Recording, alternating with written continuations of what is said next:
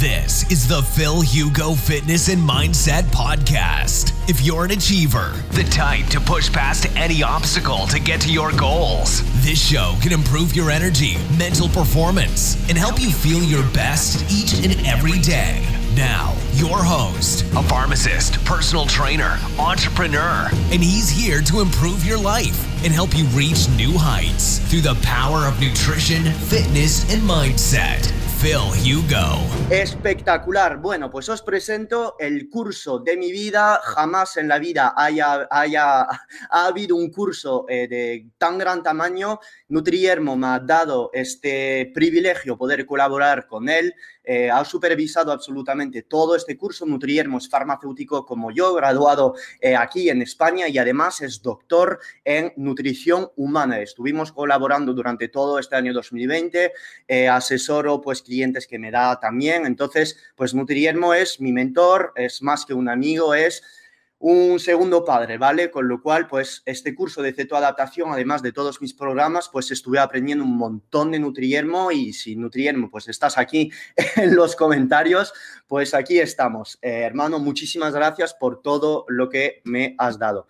Entonces, empezamos. Eh, este curso voy a pasar, que es gratis y ahora en YouTube, pues uh, lo que vamos a hacer es ver fundamentos de la cetoadaptación, diseño de dieta, ayuno intermitente y pérdida de grasa y estancamiento. Voy a pasar bastante rápido en cada una de estas cosas porque os podéis imaginar que podría yo eh, definitivamente pasar 46 horas explicando cada uno de estos puntos y el objetivo es que os llevéis las cosas más importantes. ¿Listo? Así que adelante. A ver, aquí. Empezamos, fundamentos de la cetoadaptación. Puedes dar a la cruz, me están diciendo. ¿La cruz? Cuéntamelo de la cruz. Cuéntamelo de la cruz, Lucía. Eh, dime lo, que es lo de la cruz. Creo que está todo ok, que lo veis, eh, que lo veis suficientemente grande. Ok. Entonces, para definir ahora algunos conceptos, para que os quede a todo eh, claro, para que simplemente tengáis las cosas claras, que sé que no todos aquí sois eh, farmacéuticos, bioquímicos, médicos, ¿vale? Con lo cual, pues voy a definiros los conceptos para que todo quede claro. Es muy bonito decir, me voy a cetoadaptar, la cetoadaptación es la hostia, flexibilidad metabólica, vale, pero ¿qué es? ¿Qué es realmente? ¿Cómo lo conseguimos? ¿Listo? Ok, entonces, vale, Lucía, genial, genial, ok, gracias, Lucía. Eh, nutrición cetogénica. Voy a empezar estas diapositivas explicándolo para dummies, ¿vale? Para, eh, sinceramente, personas que no tienen conocimiento en bioquímica y después a lo largo del curso lo que iré haciendo es simplemente dar más información e iremos a lo más complejo, ¿listo? Cualquier persona puede hacer una dieta cetogénica, esto lo hablo en el curso más en profundidad, dependiendo de las condiciones que tú tengas, ¿vale? Si hay algunas patologías, efectivamente, que no es nada recomendable, lo hay en el curso de eh, algunas porfirias, algunas eh, pancreatitis, déficit de enzimas genéticas, todo esto generalmente eh, al nacimiento lo sabes, las pancreatitis son inflamaciones del páncreas, esto es por beber demasiado alcohol o no cuidarse, pero teóricamente la nutrición cetogénica es un tipo de nutrición que cualquiera en el planeta eh, puede seguir, ¿listo? Con lo cual, para Dummies, lo único que tienes que hacer, ¿vale? Vas a quitar todos estos, perdón, vas a quitar todos estos alimentos que tienes aquí abajo, ¿listo? Y luego privilegiar todo tipo de carne, pescado, meter este tipo de grasa, verdura, frutos secos, rojos, sal y especias.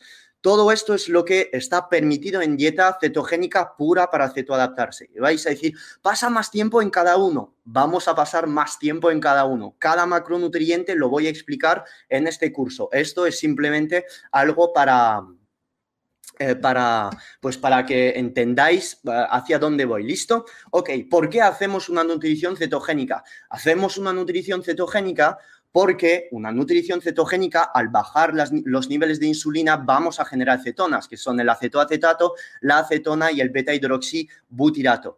Teóricamente, estas dos cosas se llaman cetonas, pero como buen farmacéutico, y porque me seguís en Instagram, pues no bullshit, os voy a ser sincero, esto no son cetonas, ¿vale? Se llama cetonas, pero técnicamente no lo son, porque una cetona en química farmacéutica es este grupo, ¿vale? Que tenéis aquí, estos dos, estas dos líneas con el oxígeno, esto se llama acetona.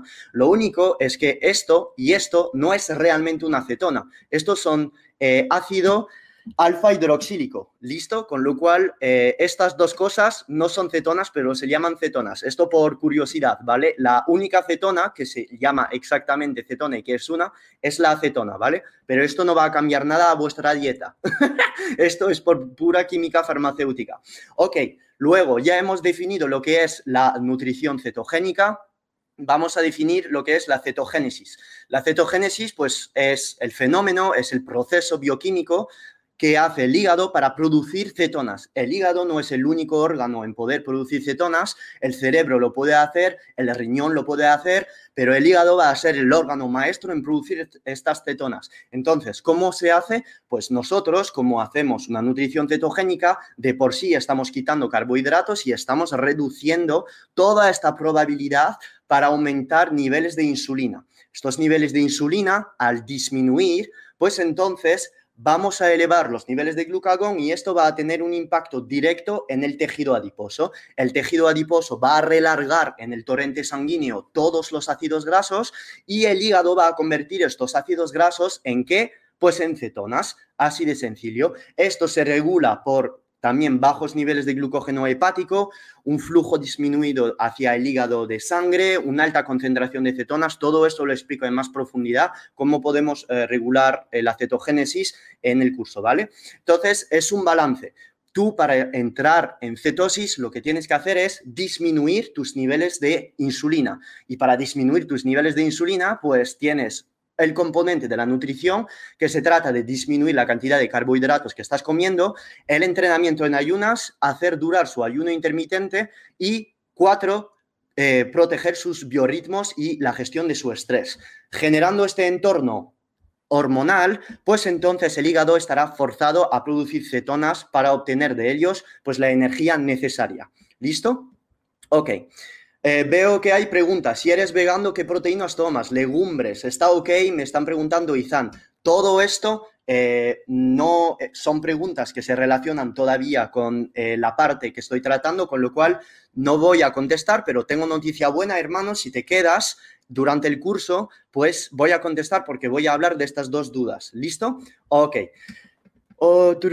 Más dudas. La, cetos, la cetosis. Ok, la cetosis, pues para diferenciarlo de la nutrición cetogénica, la cetogénesis, la cetosis es el estado de tu cuerpo que pues tiene cetonas. Estás por encima de una concentración de cetonas de más de 0,5 milimol por litro. ¿Listo? Sería una zona óptima. Y la gente me dirá, Phil, pero es que me ha dicho el médico que es muy peligroso porque podría haber cetoacidosis eh, diabética y la muerte. No, esto se da en pacientes con diabetes de tipo 1 y también que no saben inyectarse insulina y que entrenan y que entran en hipoglucemia. Entonces, con una nutrición cetogénica jamás en la vida puedes llegar a estos cetosis de inanición. Es literalmente imposible porque el organismo va a contrarrestar todas esta, estas altas concentraciones de cetonas. Está todo previsto para que no cause esto. Ahora bien, eres diabético de tipo 1, no sabes inyectarte insulina o la pones mal o demasiada poca,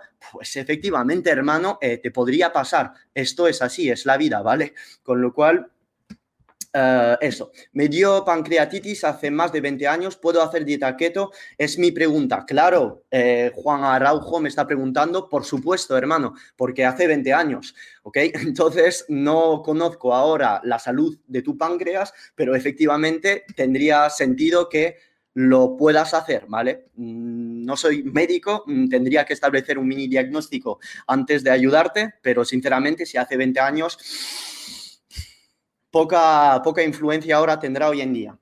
Entonces, tu cetosis pues va a depender de dos cosas. Tu cetosis va a depender de la cetogénesis y de la cetólisis. ¿Qué es la cetólisis? Pues la cetólisis es el uso de las cetonas por todos los órganos. Si tu organismo está usando muchas cetonas cuando una vez estás cetoadaptado, pues en el keto mojo saldrá un número más pequeño de, los que, de lo que tú mm, piensas ver. Si tu organismo está produciendo muchísimo, muchísimo, muchísimo, como es las, las primeras fases de la cetoadaptación, va a salir eh, un número muy grande en el keto mojo, pero esto quiere decir que estás ceto adaptado.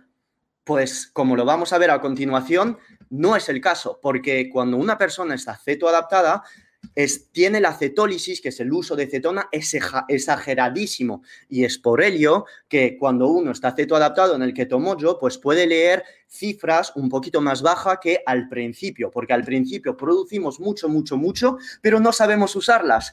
es normal, porque el organismo no ha desarrollado todas estas enzimas para poder producirlas. ¿Listo? Entonces, definición de la cetoadaptación.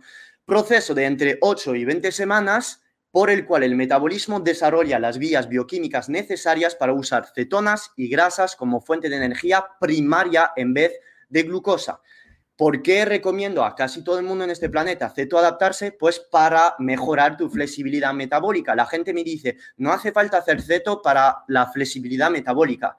Vale, efectivamente, tú puedes estar con una dieta alta en carbohidratos, hacer tus entrenamientos en ayunas, ciclar tus carbohidratos. Sí, efectivamente, es una forma de hacerse flexible metabólicamente. Pero si durante el año tienes fases de cetoadaptación, por ejemplo, cuando tu rendimiento deportivo va más em, para abajo, no tienes competiciones o simplemente estás en invierno, te estás moviendo menos, pues aprovecha de estas estaciones para hacer ceto, no tirar la energía de los carbohidratos y enseñar a tu cuerpo a usar su propia grasa como fuente de energía. con lo cual, la cetoadaptación, me dicen, es para todos, pero si es algo de salud, es una herramienta para tu salud. O sea, yo es que no lo veo como me voy a cetoadaptar, voy a pertenecer al clan keto, joder, genial. No, es para tu salud global. es que es así de sencillo. La gente, es que hay gurús en Instagram que critican la ceto, pero es que no hay ningún, no hace falta criticarle, es que es salud tú pasas fases durante el año donde estás en cetosis y después si hay otras fases donde quieres meter más carbos, pues pon más carbos y ya está. Yo no soy anticarbos, estoy aquí para decir que esto es simplemente salud, ¿vale? Ya está. ok. Estar en cetosis no implica estar cetoadaptado, queda claro esto, ¿listo? All right. Para poner entonces eh, vocabulario y nombre a cada una de estas cosas, la dieta cetogénica está aquí para aumentar la cetogénesis, que la cetogénesis va a generar un estado de cetosis y además lo que va a hacer esta cetosis es cuando tú la vas a mantener durante 1, 2 a 12 meses, pues entonces te vas a cetoadaptar. Mucha gente me dice, ¿cuánto tiempo para la cetoadaptación? Depende, depende de muchísimas cosas, ¿vale? Antes de pasar a esta diapositiva. Porque no va a ser lo mismo una persona que está sentada en el sofá que no se mueve durante 13 eh, horas al día, que sale a hacer 500 pasos al día, que una persona que es atleta, que se mueve 6 días a la semana, eh, que es flexible metabólicamente, tiene un porcentaje de, porcentaje de grasa eh, súper bajo, se cuida, gestión del estrés perfecta, pues a lo mejor en tres semanas se cetoadapta. ¿Vale? Con lo cual, todo depende de tu flexibilidad metabólica, de tu salud metabólica, de tu sensibilidad a la insulina, de tu inflamación. Y me vais a decir, ¿cómo sé si soy sensible a la insulina? ¿Cómo sé si estoy inflamado? Bueno, pues todo esto se hace con analíticas, viendo tus, eh, tu glucosa en ayunas, tu insulina en ayunas, eh, tus niveles de leptina en ayunas, también parámetros de la inflamación como la homocisteína. Todo esto, ¿vale? Lo explico en detalle en el curso que no puedo hacerlo ahora, pues porque solo tengo 45 minutos. ¿Vale? Muchas veces al empezar una dieta cetogénica, pues sufrimos lo que es la gripe ceto o keto flu, pero antes de explicarla voy a leeros un poco y intentar contestar a un poco de dudas. Eh, Rubén me está preguntando si eres deportista, a ver si puedo, creo que puedo hacerlo. Vale, listo. Está la diapositiva full. ¿Veis las dos caras? ¿Veis mi cámara y la diapositiva? Vale, ok, genial, pues sigo entonces. No sé lo que ha pasado, son cosas del directo, así que aquí seguimos, ¿vale? Vale, genial, muchas gracias. Stephanie, Katia, Marina, Cristóbal, Javier, son cosas que pasan, no sé lo que ha pasado, así que vamos a seguir y ya está. Gente que me dice, puedes ir más despacio, por favor. El objetivo de este curso es presentar el curso grande, ¿vale? De 27 horas, ¿vale? Y quiero dar el máximo de conocimiento en lo menor tiempo posible. Si paso demasiado tiempo en cada concepto, os vais a quedar con muy poco, pero nada de concepto. Entonces prefiero ir rápido, que os llevéis los conceptos y ya está. ¿Listo? Ok, correcto. Genial. Entonces, eh, eh, eh, todas las preguntas a las que estaba contestado justo antes. Eh, Phil, dicta el curso tranquilo, deja las preguntas que te entren en el tiempo. Sí, efectivamente, de eso se trata. Y después, al final de todo, pues yo al final de todo contestaré a las dudas, ¿vale? Así de claro. ¿Qué es la gripe ceto? Pues la gripe ceto es todo lo que vais a pasar si empezáis un aceto y lo hacéis mal. Entonces, se traduce por una niebla mental, por calambres musculares, un sueño alterado, frío en extremidades, salpullido, ¿vale? Con lo cual, eh, esto es, no, es normal, eh, no tiene que pasaros, ¿vale? No tiene que pasaros a todos, pero esto pasa ¿por qué? Pasa pues porque pensad, durante 25 años, 25 años o 35, 40 o 50 o la edad que tenéis, si habéis comido tres, cuatro veces carbohidrato durante todo el día, todo el año, imaginaos, si de un día a la mañana, ah, quita la pregunta, hi, current comments. Gracias. Gracias. Si quitad, si quitad las... Em, si, si, quitad los, los, carbohidratos, ¿vale? O sea, si quitad los carbohidratos, ¿qué es lo que va a pasar? Pues quitando los carbohidratos, eh, tu cuerpo en solo dos o tres días no puede entender que hay que tirar toda tu energía de las grasas. Entonces, es totalmente, totalmente normal que te sientas cansado al empezar una dieta ceto. La gente dice, estoy cansado con ceto, no me funciona. Vale, lo número uno es que es normal porque si todo cambio de alimentación te va a generar esto, te va a generar este cansancio, te va a generar esto porque primero, número uno, tu microflora intestinal cambia. Tu microflora intestinal, pues al cambiar, lo que va a pasar es lo siguiente, que va a generar estrés. Si va a generar estrés, todo esto te va a cansar. Esto es una explicación muy global. Pero número dos, lo que pasa es lo siguiente, cuando tú empiezas una dieta ceto, corta carbos. Cuando cortas carbos, lo que pasa es que bajas los niveles de insulina. Y cuando bajas los niveles de insulina, ¿qué es lo que pasa? Pues toda la sal se excreta toda la sal se excreta, pierdes magnesio, pierdes potasio, tus riñones la dejan ir. ¿Por qué? Porque la insulina tiene la orden de ir al riñón y decirle, chaval, chaval, retiéneme este sodio, retiéneme este magnesio, retiéneme este potasio. Si tú quitas la insulina por quitar los carbohidratos, pues efectivamente todo se va a ir a la mierda. Es que es así, todo se va a ir a la mierda. Y si no tomas la sal suficiente, pues vas a estar jodido. Entonces, ¿cuánta sal? ¿Cuándo tomarla? Etcétera. Necesitas, la, mm, la hablo por la gran mayoría de personas. En deportistas estaríamos hablando de altas dosis, pero una persona normal y corriente al empezar una dieta cetogénica con 8 gramos de sal marina, céltica o himalaya al día, lo tendrías. ¿Listo? ¿Por qué? Pues porque si no la tomas vas a estar cansada y tu médico que te diga, oh, la sal causa hipertensión, que me llame, ¿vale? A mi móvil alemán, tailandés o portugués, ¿vale? Y que me lo demuestre, porque cuando tú estás quitando carbohidratos, bajas insulina y estás en hipotensión todo el santo día. Una persona ya más cetoadaptada efectivamente podría estar con menos sal, pero al empezar tienes que meter esta sal y no solo la sal, también magnesio, también potasio, electrolitos, selenio, etcétera. Vas a decir, hostias, pero ¿cuánta cantidad? ¿Cuándo lo tengo que tomar? En este curso no puedo ir tanto en detalle y lo explico en el curso grande, ¿listo? Con lo cual es muy importante que tengáis esta sal presente en vuestra dieta. Eh, lo que suelo recomendar es dividir la toma, no meter 8 gramos así porque os puede dar un ataque eh, severo.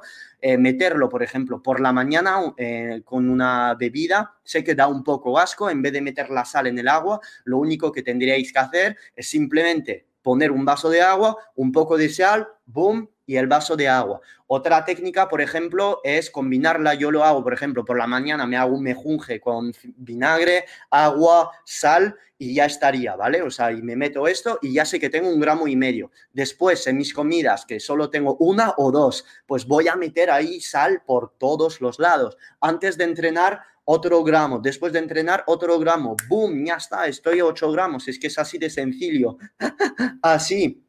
Entonces, ingesta diaria aprox, como me está preguntando Bárbara de Keto Club Chile. Ah, no me lo está preguntando, está ayudando a todos. Bárbara, Keto Club Chile, muchísimas gracias a todos vosotros. Eh, gracias, Bárbara. Medición de cetonas. Entonces, ¿cómo eh, medimos las cetonas? Tenéis tres soluciones. Acetoacetato en orina, la acetona en aliento y beta-hidroxibutirato en sangre. Ahora bien, voy a ser muy tajante, si se dice así, o voy a cortar muy corto aquí. Eh, si me pedís cuál, qué, hay que elegir, directamente el beta hidroxibutirato en sangre y os voy a demostrar por qué sería el beta hidroxibutirato en sangre la mejor forma por la cual podemos medir nuestras cetonas. El acetoacetato que se mide en orina eh, eh, traduce el exceso de cetonas que tenemos en nuestra sangre. ¿Listo? Con lo cual, esto al principio de una dieta cetogénica, pues funciona. ¿Funciona por qué? Pues porque estás produciendo en exceso, en exceso las cetonas. Conclusión, como estás produciendo en exceso las cetonas, pues en la tira de orina vas a dar positivo. Pero ahora bien, ¿esto quiere decir que estás usando estas cetonas? Definitivamente no. Estás produciéndolas pero no usándolas, porque si tienes en exceso es literalmente porque no las estás usando. Entonces esto te va a dar positivo. Y es por ello que al empezar una dieta cetogénica, pues te compras esto y dices, hostia, soy orosa, soy púrpura, genial. Vale, pero demuéstrame que las estás usando. vale, esto es cetoadaptarse. Puedes dar positivo a la cetosis en orina, pero que estar en cetosis no quiere decir que estás cetoadaptado. ¿Cómo sabes que las estás usando? Por ello, saber si las estás usando, pues estos dos aparatos son mucho más fiables. Y son mucho más fiables, ¿por qué? Pues porque van a medir directamente, no el exceso, pero las cetonas que tienes directamente en sangre. Entonces, el beta hidroxibutirato para mí es el medidor número uno, el medidor número uno para tus cetonas, ¿ok? Me vais a preguntar cuándo las tengo que medir, eh, cuántas veces al día, está en otras diapositivas. Y ahora me vais a decir, vale, ¿cuál de los dos? No porque me patrocina Keto Mojo, eh, no, no es por eso, no, no. De hecho, Keto Mojo, si estáis aquí, os quiero mucho, de verdad, empresa top, eh, pero no es por ello. Es más, ah, lo siento, me vais a decir acetona o beta-hidroxibutirato en sangre. Yo no recomendaría esto. Y todas las personas que dicen, oh, acetona, bro, es mucho mejor, no tengo que pincharme. Y si te digo que la acetona, sí, vale, es una acetona, pero también puede provenir del metabolismo eh, de, un metabolito del tejido muscular después del ejercicio o también del metabolismo del alcohol o de cualquier compuesto alcohólico, ¿qué me dices? ¿Qué me dices? Porque tú puedes dar positivo en un dispositivo así, dar positivo a la, cetosis, pero puede ser que, viene, que venga esta acetona de otras fuentes. Entonces, yo este tipo de dispositivo lo veo con un margen de error brutal, brutal. Mientras que el beta hidroxibutirato, si lo coges directamente en sangre, pues te va a decir si estás en cetosis pura o no. Y en función de los valores de las cetonas, pues podrás saber si las estás usando o no. ¿Y esto cómo? Pues porque a medida de la cetoadaptación, cuando vaya avanzando tu cetoadaptación, vas a estar usando más cetonas. Y es normal que dé un poquito más bajo el keto mojo a la lectura. ¿Listo? Hay una herramienta que se llama el GKI, Glucose Ketone Index, o el índice glucosa-cetona, que te va a permitir saber de cuán cetoadaptado estás, de cómo estás usando la grasa en tu cuerpo. A menor nivel de este GKI, como lo puedes ver aquí, pues más, más profunda será la cetosis. El aparato que tomo yo os lo da esto, ¿vale? Hay una técnica para calcularlo, perdón. Ups. Eh, aquí está, listo, glucosa dividido por 18 y eh, lo dividís por eh, las cetonas, ¿vale? Esto lo podéis hacer, pero por supuesto, pues si no tenéis que tomo yo, va a ser complicado saber si os estáis adaptando. Listo, ¿Cuándo medir tus niveles de cetonas? Hidratado en ayunas antes de entrenar, por la mañana, una hora después de despertar, antes de beber café o té. Todas estas explicaciones para decir que no te midas las cetonas si acabas de entrenar, no te midas las cetonas eh, después de tomar tu café. ¿Por qué? Porque todos estos estreses te van a subir el cortisol. Si tienes el cortisol por las nubes, ¿Cómo coño vas a saber si eh, no tienes picos de insulina, picos de glucosa en tu sangre que van a interrumpir la cetogénesis y que probablemente te dará error a la lectura en el keto mojo? Entonces, todo esto, si aplicáis esto, pues vais a poder saber si estáis realmente midiendo correctamente las cetonas que tenéis en sangre. Otra técnica que no he explicado aquí es medirla después, o perdón, al final del ayuno intermitente. ¿Listo? Al final del ayuno intermitente. ¿Por qué? Pues porque al final del ayuno intermitente estáis lejos de despertar, estáis todavía, si no habéis entrenado y si queréis entrenar al final del ayuno intermitente, pues por la tarde siempre la gente suele tener más cetonas. Y es normal, porque al despertar el organismo, el hígado, va a hacer todo lo posible para aportarte energía y esto lo hace degradando el tejido adiposo que ya tiene para producir estas cetonas. Por ello, siempre suelo recomendar medir estas cetonas justo antes de romper el ayuno y por la tarde. Siempre a mí me salen mucho más altas las tetonas por la tarde que por la mañana. Y por supuesto me conocéis, la gente que me sigue en Instagram, suelo comer bastante por la noche, cosa que no es nada bueno, lo tengo que admitir, pero me la suda porque no soy un tío perfecto. Así que eh, la gente que cena por la noche, ponérmelo aquí en comentario, y que le gusta comerlo gordo, ponerlo y ya está, que no es lo mejor para los biorritmos, pero os lo digo, toda la gente que cena de noche, no medir las cetonas por la mañana. Si cenáis a las diez y media de la noche, lo gordo, lo gordo, lo gordo, pues efectivamente por la mañana vais a estar en hiperglucemia o a lo mejor vais a dar 95, 100, 105 miligramos por decilitro eh, en el que tomo yo de glucosa, no porque tenéis resistencia a la insulina, sino porque habéis comido lo gordo hace menos de 12 horas. This has. You enjoyed the episodes, leave an honest review in iTunes so other like minded individuals can conquer their goals too. If you want more content and free info on how to take your health and athletic performance to new heights, visit philhugo.com to be on the cutting edge with the latest info in nutrition, fitness, and all things performance mindset.